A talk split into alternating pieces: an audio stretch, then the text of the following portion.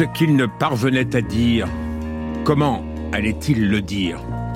Vous savez, c'est un personnage tragique, très au-delà des jeux de mots, des calembours, des, amusettes euh, euh, linguistiques, etc., etc.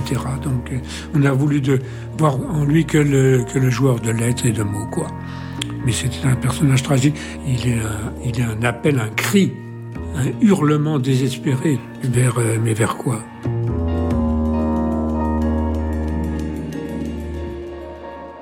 Prénom C'est mon père, je crois, qui alla me déclarer à la mairie. Il me donna un unique prénom. Georges.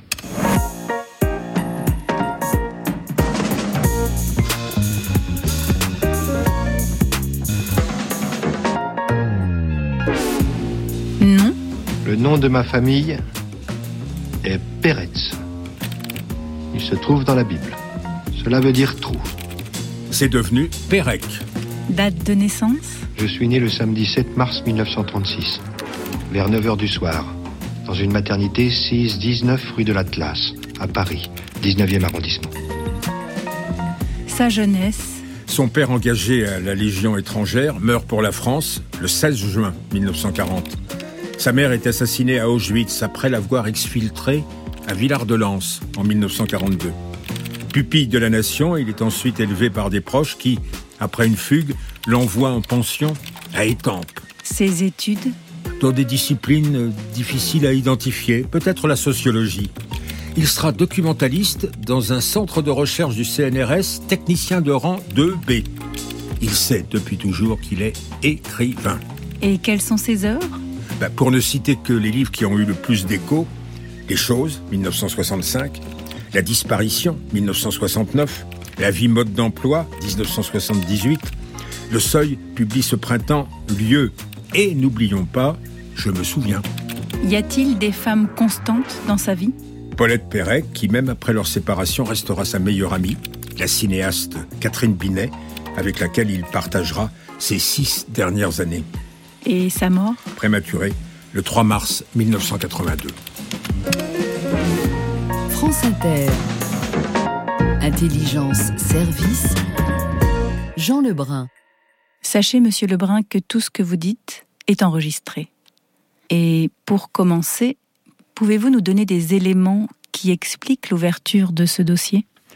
Eh bien, Pérec est mort à 45 ans seulement, il y a 50 ans. Il s'est écoulé depuis ce moment plus de temps qu'il n'en a vécu. Et pourtant, il ne s'est pas éloigné. Alors peut-être le lit-on autrement que de son vivant. Le joueur malin qui s'inventait des contraintes retient moins que l'homme qui a tant souffert et qui demandait en vain à sa douleur d'être sage. En cet anniversaire de sa disparition, le Seuil publie ce qui était resté comme un vaste chantier inachevé, intitulé Lieux. Pérec avait élu des lieux dans la capitale, il n'y avait pas plus parisien que lui.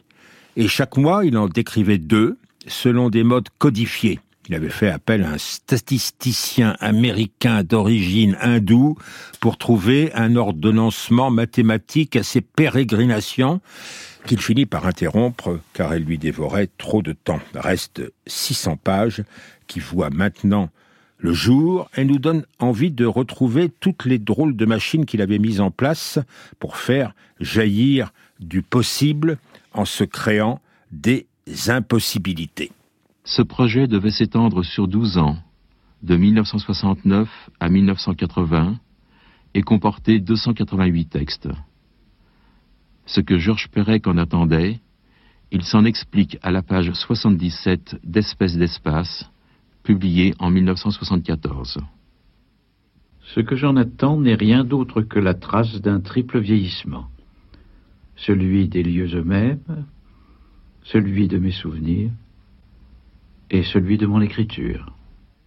Les endroits choisis dans le lieu sont souvent liés à des souvenirs personnels importants. La rue Villain, où il retourne à Belleville, est en cours de démolition, îlot insalubre. C'est là qu'en sa prime enfance, il habitait avec ses parents, sa mère, il tenait au 24 un salon de coiffure. La voix de Georges Perec lui-même. La maison où ma mère avait son, son petit magasin de coiffure est, resté, euh, est encore resté de, cette maison. cette maison-là. Je vais dans, cette rue pour essayer de, la décrire, de essayer de retrouver des souvenirs qui m'y rattachent. Et euh, c'est une rue où j'ai vécu euh, avant la guerre, jusqu'en 42 et que je n'avais pas revue ensuite pendant des années et des années. Enfin, je l'ai redécouverte ensuite, en, je crois, vers 1960 seulement. Et euh, j'ai mis beaucoup de temps, même avant de retrouver, euh, de me rendre compte que c'était précisément cette, euh, cette maison et cette porte. Et pour moi, c'est le. Je veux dire, ça a été le, point de départ de toute une.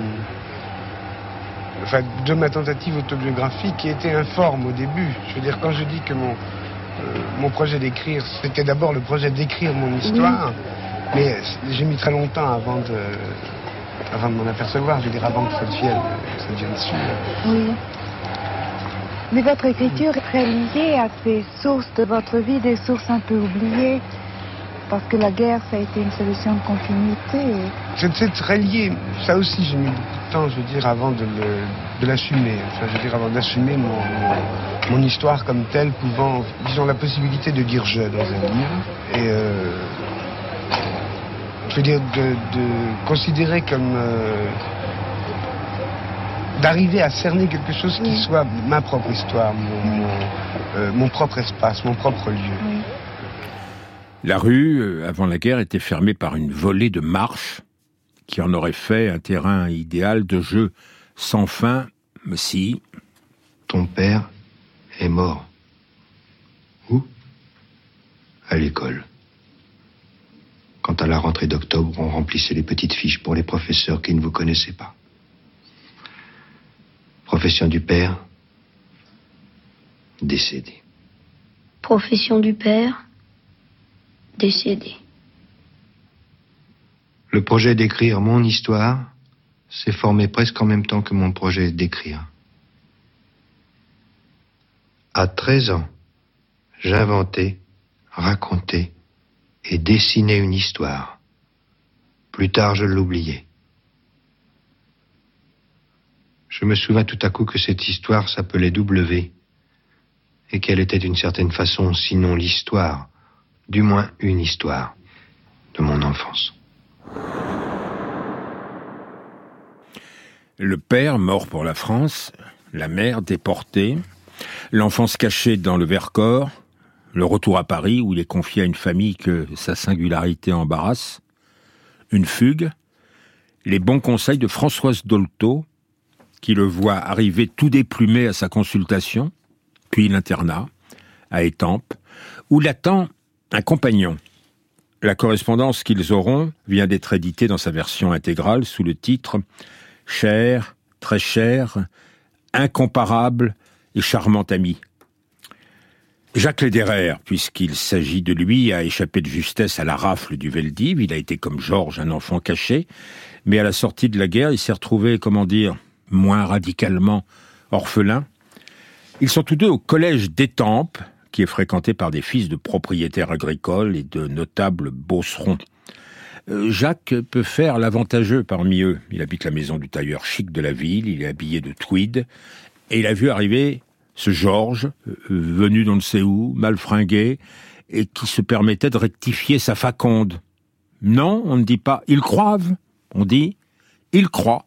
Ben, C'était qui ce freluquet? Jacques Lederer lit un texte à apparaître sur leur rencontre. Lui, c'est Hans Pollack, et le surnom qu'il donne à Georges, c'est Félix Petzel. Un peu à l'écart, une tâche. Félix Petzel, plus minablement pensionnaire qu'il n'est permis dans sa blouse grise rapiécée et ses souliers informes. Tu pourrais soigner tes effets, lui lance Pollack en le toisant. Je ne les soigne pas, mon cher, mais je les ménage. Je les ménage. De quel ton royal y vous avez balancé ça? Était-ce une citation? Et de qui? Et quand bien même? Pour la première fois, le regard de Hans s'arrêta sur le rectifieur, sur le vert sombre des yeux, au fond desquels dansaient toutes sortes de fatrasies, et la première pensée qui traversa son esprit fut Écrirait-il par hasard? Ce fut comme si les lettres françaises en personne lui tendaient la main pour passer le guet. L'affaire fut pour lui réglée. Félix Petson n'écrivait pas, il était écrivain. Oui, il notait tout sur des petits carnets, des dos d'enveloppe, jusque sur des tickets de métro. Cet enfant qui avait basculé dans le néant s'était fabriqué une mémoire de substitution, avec des étais qui le retenaient contre le vide. Georges et son inséparable Jacques Lederer vont se retrouver bientôt à Paris. Georges habite une chambre particulièrement exiguë, il vient souvent dans la famille de Jacques, qui aurait peut-être préféré pour leur rejeton un camarade moins buveur, plus assidu au cours. Enfin, en réalité, de cours, il n'y en avait pas du tout. Les universités des deux inséparables, c'était au quartier latin, certes, mais pas à la Sorbonne qu'ils trouvaient ennuyeuse. Les journées, euh, elles se passaient de la façon suivante.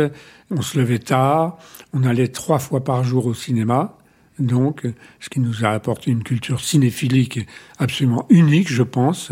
Et puis euh, beaucoup de, de flippers. Voilà, et puis le soir, jazz, jazz, jazz, ça, ça coûtait cher. Le cinéma, ça allait encore.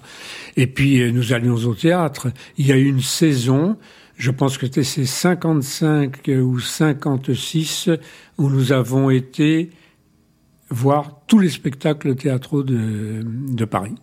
Donc, euh, et puis on marchait, on marchait, on marchait, on marchait. On prenait peu le métro finalement. On, était des grands marcheurs, donc, et on adorait piétiner les trottoirs de Paris. Avec de temps en temps des lieux où on s'arrêtait dans le prolongement du quartier latin, le carrefour Mabillon, poste d'observation privilégié pour Georges Perec. On le retrouve d'ailleurs, ce carrefour Mabillon, dans le programme du grand livre Lieu et dans bien d'autres occurrences. Ici, dans une émission de radio, parce que Perec a été aussi un familier de la Maison Ronde. Tentative de description par Georges Perec. Voix Claude Pieplu.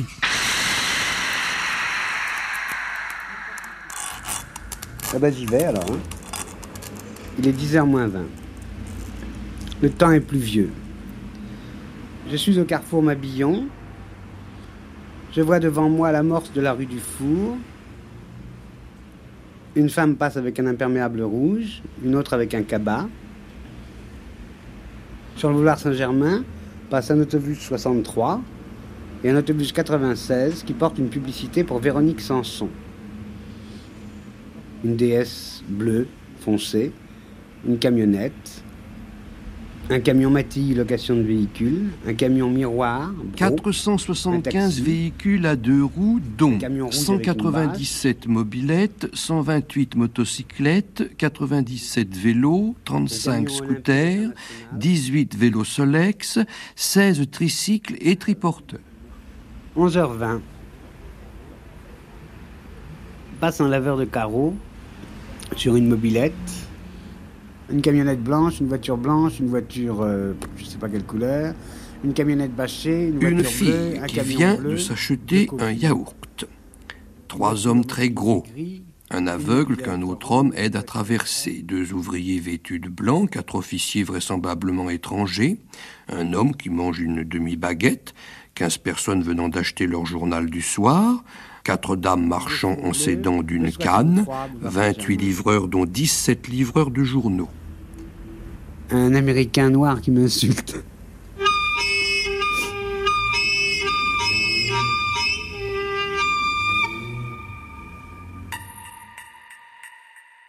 Les longues déambulations de Pérec dans Paris ne se justifient-elles pas aussi par des rendez-vous très importants chez son psychanalyste, Monsieur Lebrun?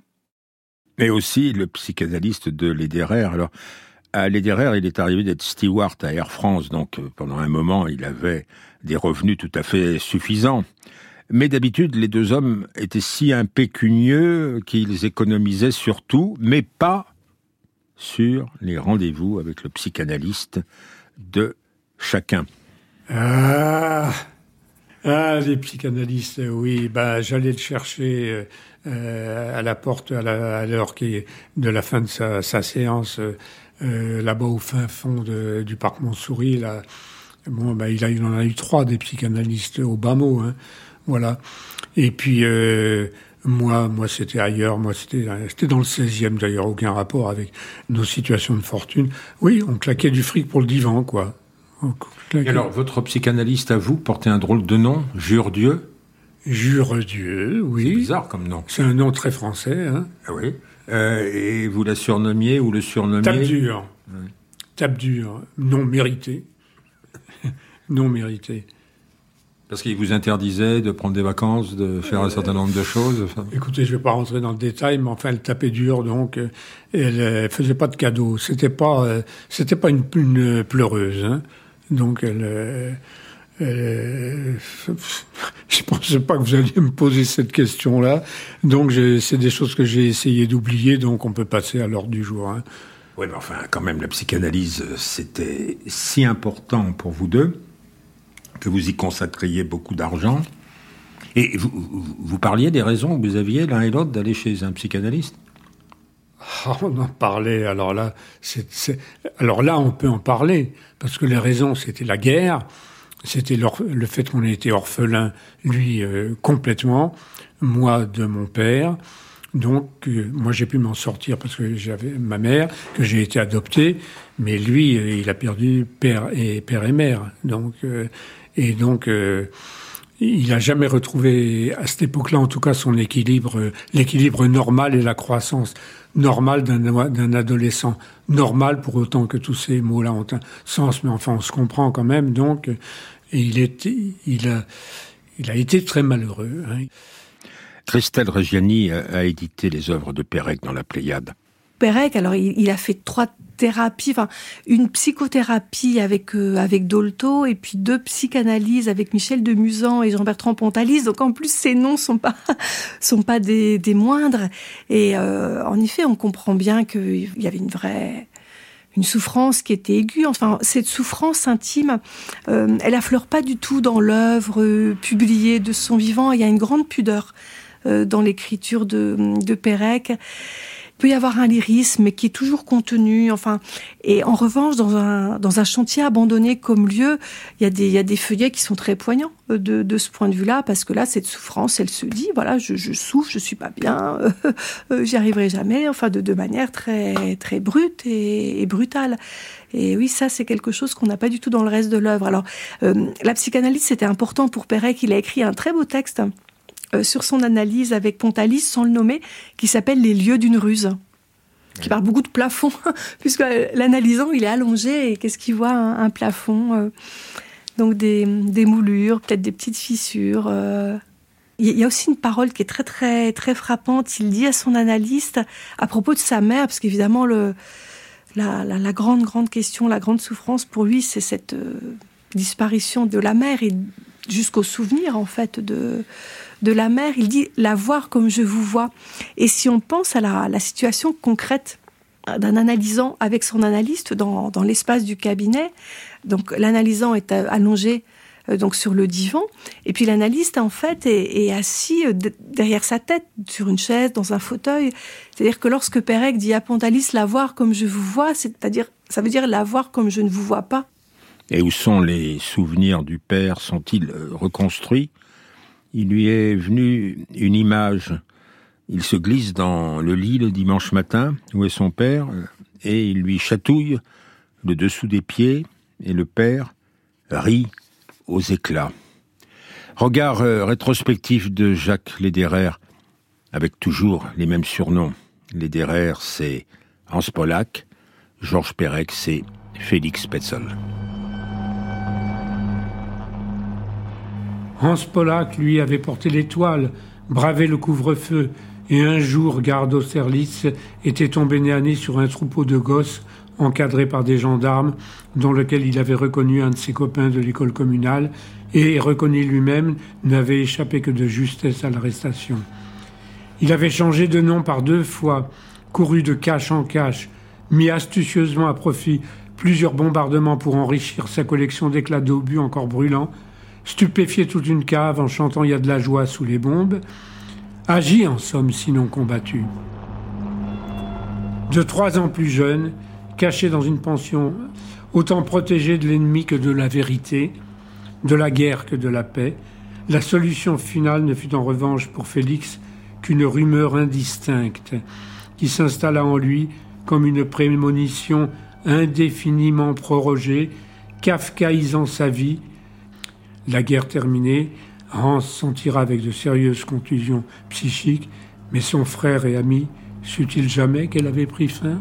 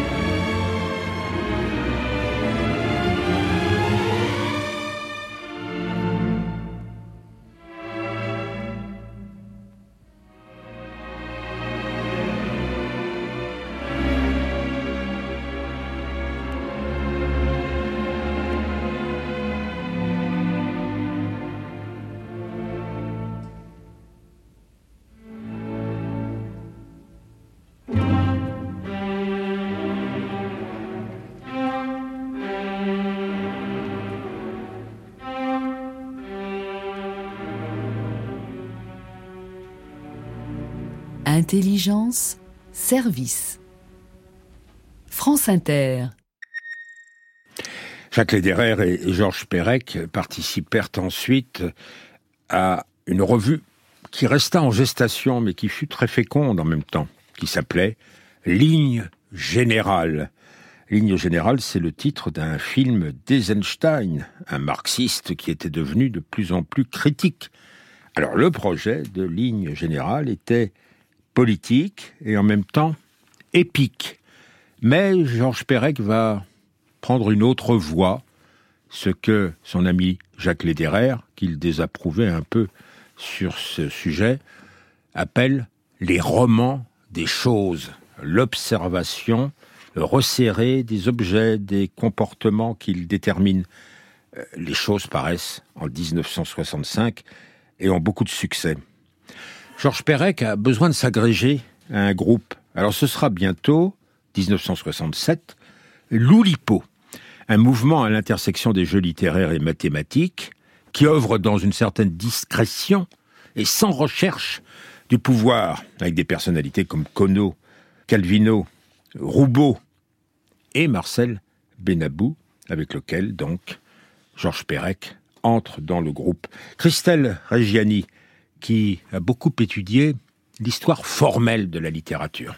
L'Oulipo, en fait, c'est un groupe où on, entre effectivement en, montrant qu'on a produit des choses euh, dans ce, ce type d'écriture sous contrainte. Et ce qu'a fait Pérec avec Marcel Benabou, et qui les a fait entrer tous les deux à l'Oulipo. Euh, ça s'appelait le PALF, Production automatique de littérature française. Et en fait, c'est un, une série de, traductions qui s'enchaînent. Euh, par exemple, il part de la phrase très célèbre de Gaston Leroux dans Le parfum de la dame en noir. Le jardin n'a rien perdu de son charme, ni le presbytère de son éclat. Et puis en fait, chaque mot. que c'est l'inverse. C'est l'inverse. On essaye avec l'inverse, non? Qu'est-ce que ah, peut-être. Le, le, le presbytère n'a rien, de n'a rien perdu de son charme, ni le jardin de son éclat. Ouais. Enfin, c'est l'une ou l'autre. Et qu'est-ce qu'on fait avec ça? Et en fait, on prend chaque mot on le, traduit, on le paraphrase à l'aide d'un dictionnaire, et puis de substitution en substitution, on s'aperçoit qu'on aboutit à un énoncé tout à fait différent, euh, prolétaires de tous les pays, unissez-vous. et donc c'est avec ce travail hein, qu'ils sont tous les deux rentrés à l'Oulipo.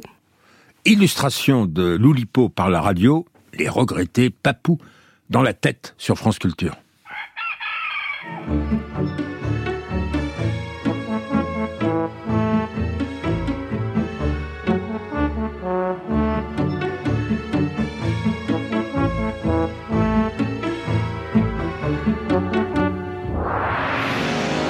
Bonjour, Françoise Tressard et la bande des papous du dimanche avec vous jusqu'à 13h58.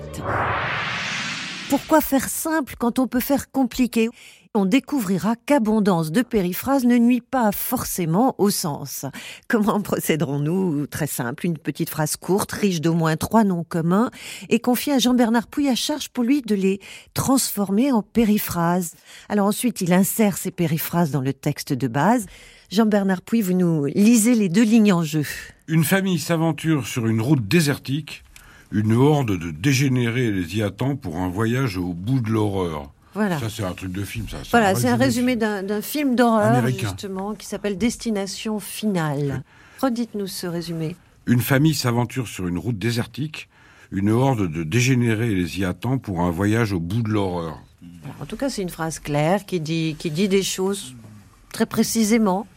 Alors, Jean-Bernard Pouy, dans cette phrase de résumé, vous avez choisi trois substantifs. Famille, dégénéré et voyage. Ouais.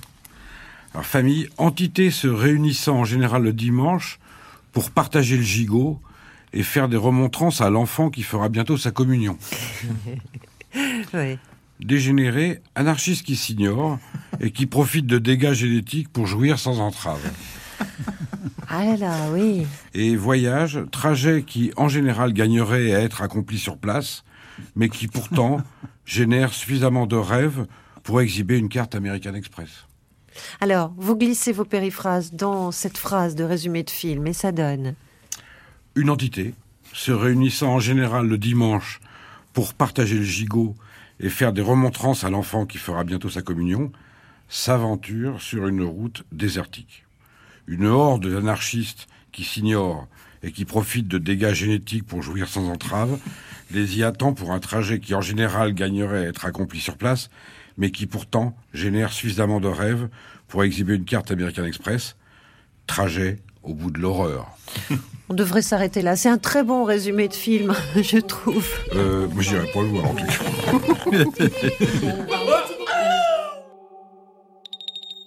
N'est-ce pas sous une très forte contrainte, auto-contrainte, que Pérec composera son œuvre La disparition, long lipogramme, Monsieur Lebrun Alors ça, c'est un autre jeu façon Oulipo. Le lipogramme, avez-vous dit, l'élision constante d'une lettre. Et dans le cas de Pérec, dans la disparition, pas la moindre. Dans le texte, euh, il manque une lettre il manque le E parce que le E, c'est la, lettre la plus fréquente en français, donc c'est la contrainte la plus difficile. Et quand Pérec a fait paraître la disparition, à l'époque, euh, c'était le, record du lipogramme le plus long. Alors, le E euh, est escamoté. Il a des difficultés euh, au début. Il, se dit qu'il va devoir abandonner, que c'est un vrai mur qui s'est dressé devant lui. Ah bah je, oui, on, a le sentiment que les débuts n'ont pas forcément été très très faciles. En fait, au début, c'était un, travail collectif, euh, surtout à deux, avec Marcel Benabou, donc avec qui il était entré à, à Loulipo. Donc ils, ont commencé tous les deux. Donc bah forcément, quand on a ce genre de projet, à faire des listes de mots sans e, enfin.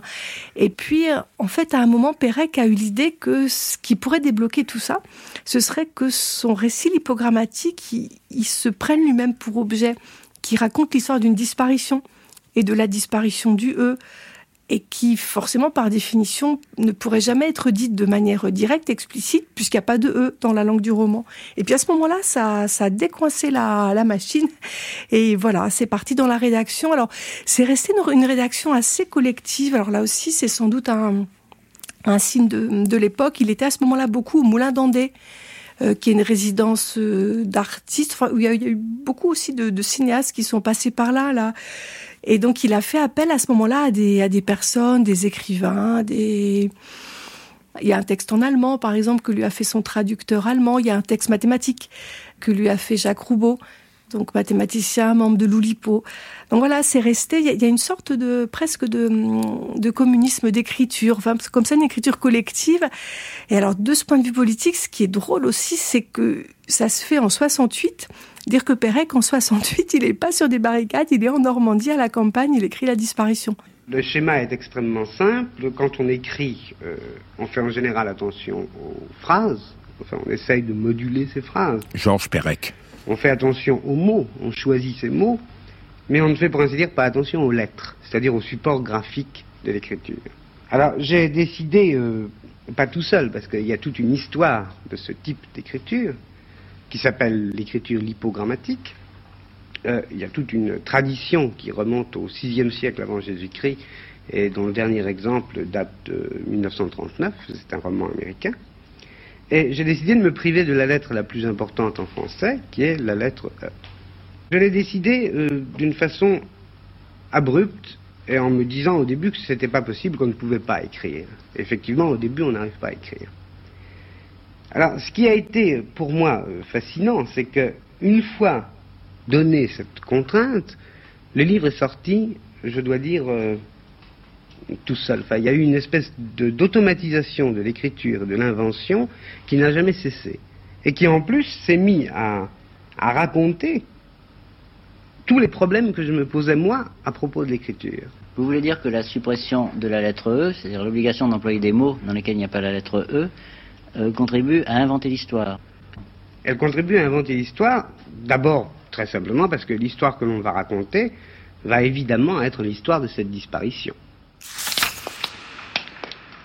Aignan apprit d'abord qu'il avait pour papa un grand roi qui avait nom Willigis, dit Willow. Sibylla aimait Willigis d'un amour si sororal qu'il finit consanguin, nonobstant la mort d'un Danois qui hurlait au bas du lit. Huit mois, vingt-huit jours plus tard, naissait Aignan. Son forfait accompli, Willigis dit Willow s'alla punir courant sus au Sarrasin, où il trouva sans mal la mort qu'il voulait. Bon, ça sonne euh, un peu étrange, mais enfin, on peut s'y laisser prendre. Ainsi, un illustre critique dans les nouvelles littéraires, René Marie Albérès lui-même le pauvre paix à son âme. En plus, René-Marie Lalbérès, alors il est plus très connu aujourd'hui, mais à l'époque, euh, c'était quelqu'un qui était important à la fois dans le champ littéraire, parce que critique aux nouvelles littéraires, il était euh, professeur à l'université aussi, donc c'est quelqu'un qui avait voilà un certain un rayonnement une notoriété euh, tout à fait certaine. Et en fait, il fait le compte rendu de la disparition et il voit pas qu'il y a un lipogramme. Alors ça, peut paraître incroyable, c'est assez facile de se moquer lui. Donc il en parle comme d'un une sorte de roman policier un peu raté. On n'arrive pas bien à suivre l'intrigue, ce qui est pas faux d'ailleurs. Euh, il voit aussi qu'il y a un rapport quand même à la vie politique du temps. Il y a, un, enlèvement euh, devant le, le, drugstore Saint-Germain qui fait quand même penser à l'enlèvement de Ben Barka. Enfin, il, voit ces choses-là, il voit pas le lipogramme.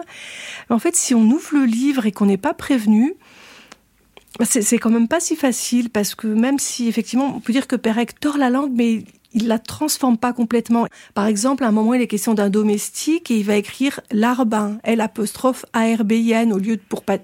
Non, il peut pas écrire le larbin.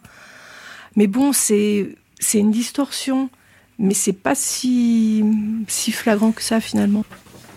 La disparition provoque des, emboîtements sans fin. L'élision du E était signalé à qui savait lire par la disparition d'un personnage principal, Antoine Voy, voile, V-O-Y-L, comme voyelle. Et les comparses du livre se lançaient à sa recherche, approchant de la voyelle sans l'atteindre. L'un d'eux, par exemple, s'effondrait en commandant un Porto Flip. Vous me direz que dans ce cocktail, il n'y a pas de E. Oui, mais il y a un jaune d'œuf à la fin de la disparition, euh, il y a un post-scriptum qui obéit toujours à la contrainte et il dit que lui-même, qui n'avait pas un carat d'inspiration, hein, je, cite, il arrive à imaginer des, personnages, des aventures. Et j'ai même l'impression que dans son écriture, ça lui a permis de de retrouver du romanesque, d'avoir accès au romanesque, parce que euh, il faut voir que dans les années 60, en France, le, romanesque n'est pas très bien vu pour un écrivain, voilà, qui veut faire une littérature un petit peu exigeante, enfin, voilà, qui, relève d'une d'une recherche euh, artistique. Il y a quand même le, le nouveau roman, enfin, qui a imposé une façon assez nouvelle d'écrire et le romanesque, on peut avoir le sentiment que c'est quelque chose qui est réservé pour la, littérature facile, la littérature comme ça de, de consommation, de grande diffusion.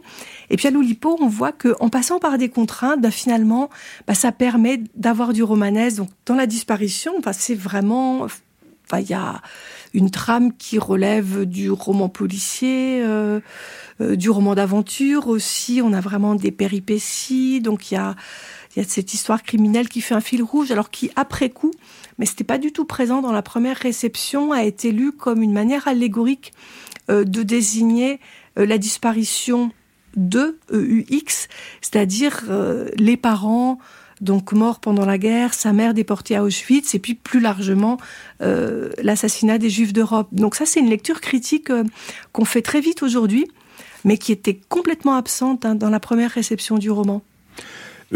Les engloutis de la Deuxième Guerre mondiale. Oui, on a toujours insisté dans les premières lectures sur la saturation d'objets, de jeux, de personnages chez Pérec, mais il y a aussi, et peut-être d'abord, le vide, la diminution. Tiens ceci, et c'est un opéra radiophonique signé bien sûr Georges Perec qui s'appelle Diminuendo. La cérémonie du thé.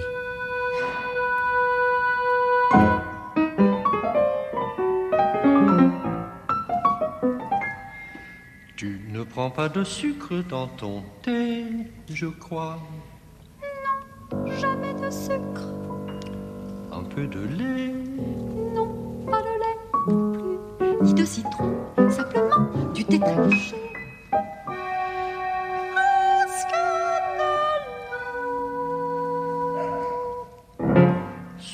Celui-ci est peut-être un peu trop fort.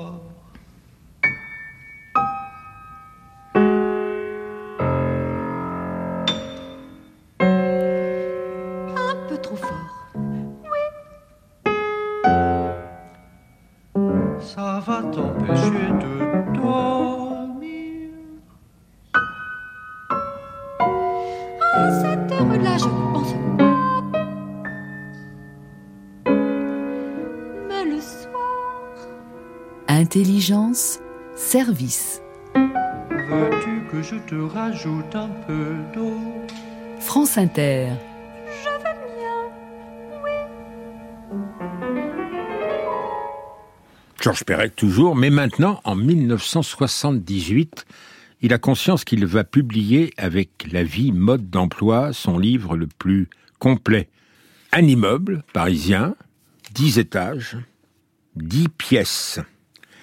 Et dans cet immeuble, peut-être 380 histoires, celles des habitants de chacune des pièces. Alors on peut, quand on est un amateur d'histoires foisonnantes, lire cette somme à plat ventre, sur son lit, et quand on est un décrypteur érudit, goûter la performance, parce que, évidemment, la description n'est aucunement classique.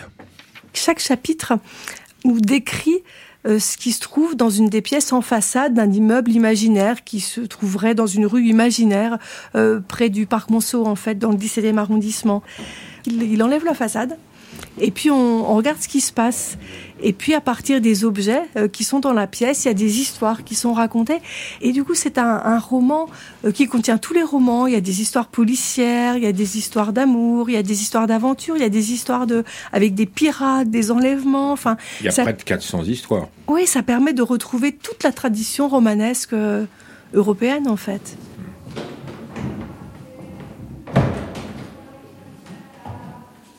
Voilà. Alors au début, les deux étages de comble n'étaient occupés en fait que par les domestiques. Les domestiques n'avaient pas le droit d'emprunter le grand escalier. La porte vitrée, n'est-ce pas, qui est en haut, ne devait servir que dans les cas rarissimes où un maître et une maîtresse auraient eu besoin d'aller dans la chambre de l'un des domestiques, par exemple pour visiter ses hardes, comme on dit. C'est-à-dire vérifier qu'il n'emportait pas de petite cuillère en, en, argent ou bien une paire de bougeoirs quand il était mis à la porte. Alors, dès la fin de la guerre de 14, cette règle sacro-sainte que maîtres et domestiques n'auraient songé à transgresser commença à s'assouplir. Principalement du fait que les chambres et les mansardes furent de moins en moins réservées à l'usage exclusif des serviteurs. Et lorsque, quelques années plus tard, cette porte vitrée, qui ne devait être ouverte qu'exceptionnellement, fut quotidiennement franchie par le jeune Bartelbus qui montait chez Valène prendre sa leçon d'aquarelle, il ne devint apparemment plus possible de fonder de façon durable une appartenance à une classe sur la position de telle ou telle par rapport à cette porte vitrée. Bon, on enlève la façade, c'est un immeuble 10 étages, 10 pièces. euh, Alors ça, on le voit comme ça dans sa verticalité. Mais il faudrait le, poser par terre et, le présenter comment? Comme un damier, comme un échiquier où on ne peut pas se déplacer euh, n'importe comment. Il faut obéir à des règles. Mm. Oui, c'est ça. Alors, il y, a- il y a plusieurs contraintes. Alors, sans rentrer trop, trop dans les détails, parce que c'est quand même un petit peu, un petit peu technique. Effectivement, l'immeuble, disons, euh, défaçadé, il, ressemble à un damier, à un drôle d'échiquier. Et donc, il s'est servi d'un problème d'échec qui s'appelle la polygraphie du cavalier. euh, qui a plusieurs solutions d'ailleurs. C'est le, le problème, c'est de faire euh, parcourir un cavalier du jeu d'échecs, donc avec le mouvement particulier qui est le sien, hein, avec un, un coin, euh, toutes les cases, toutes les cases pardon d'un échiquier sans repasser deux fois sur la même. Donc il y y a plusieurs euh, solutions, il y a plusieurs trajets possibles. Donc Pérec en a choisi un qui commence à peu près au milieu du plan de l'échiquier. Vous avez bien compris, on n'entre pas dans le détail ici. Il faut que je vous dise aussi qu'il y a 500 puzzles. Il disait puzzles, Georges Perec.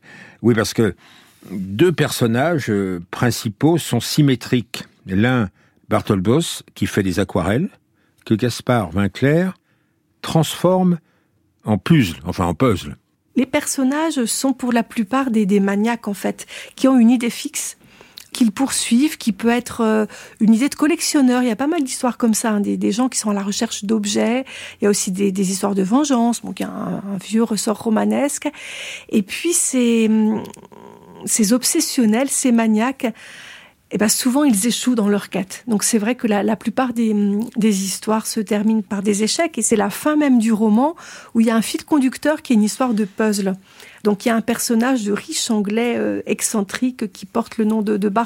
Alors c'est un nom propre valise en fait entre le, le Bartleby de, Melville qui préférerait ne pas et puis le Barnabous de Valérie Larbeau qui, ont, donc, qui est un riche, euh, un riche oisif. Et ce personnage il a un projet de vie euh, qui débouche sur le rien littéralement puisqu'il a commencé par apprendre la technique de l'aquarelle. Ensuite, il a parcouru le monde pour faire des aquarelles de, ports, de différents ports de mer. Et puis ensuite, ces aquarelles euh, sont transformées en puzzles par un artisan qui habite l'immeuble, qui s'appelle Gaspard Vinclair. C'est un nom qui revient d'ailleurs dans l'œuvre de Pérec. Et puis, euh, il remet les, les puzzles à Bartlebooth, donc l'auteur des, des aquarelles, euh, qui doit les reconstituer. Et puis, la dernière étape de ce, grand projet euh, de vie, c'est qu'une fois reconstitués, euh, les puzzles seront plongés dans une solution détersive, dit le texte. Donc voilà, euh, effacement total, effacement de toutes les traces, effacement du projet. Donc le projet aboutit au, rien. Et puis le, livre se, termine quand Bartlebooth a presque achevé le dernier puzzle, et puis il tient une pièce dans la main, mais qui n'a pas la forme euh, de l'espace vide qu'il a sous les yeux. C'est le 23 juin 1975 et il va être 8 heures du soir. Assis devant son puzzle, Bartlebooth vient de mourir.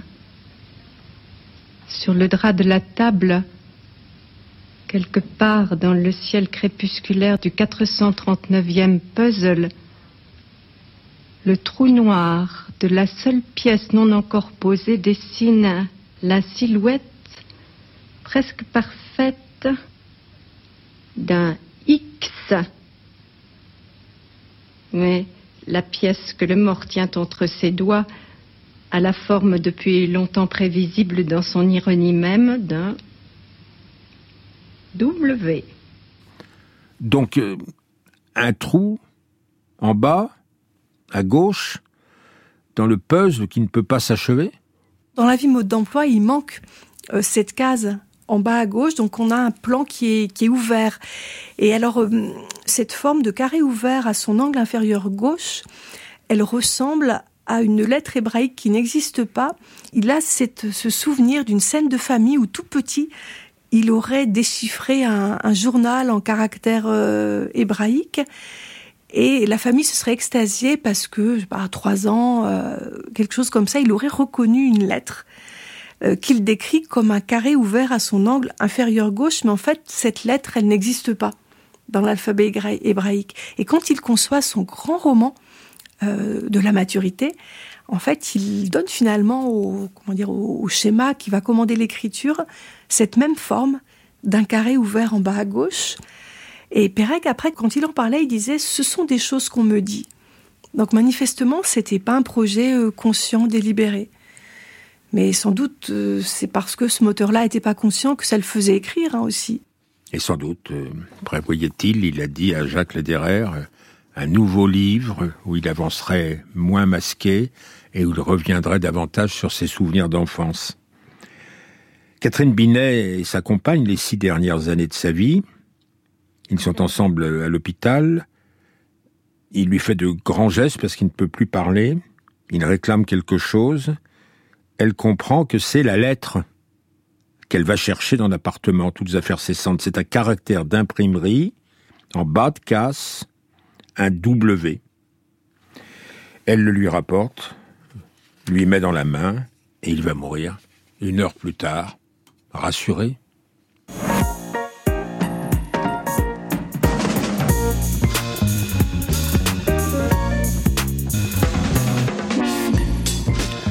Remerciements à Jacques Lederer, dont la correspondance avec Pérec est publiée par les éditions Sillage, cher, très cher, incomparable et charmant ami.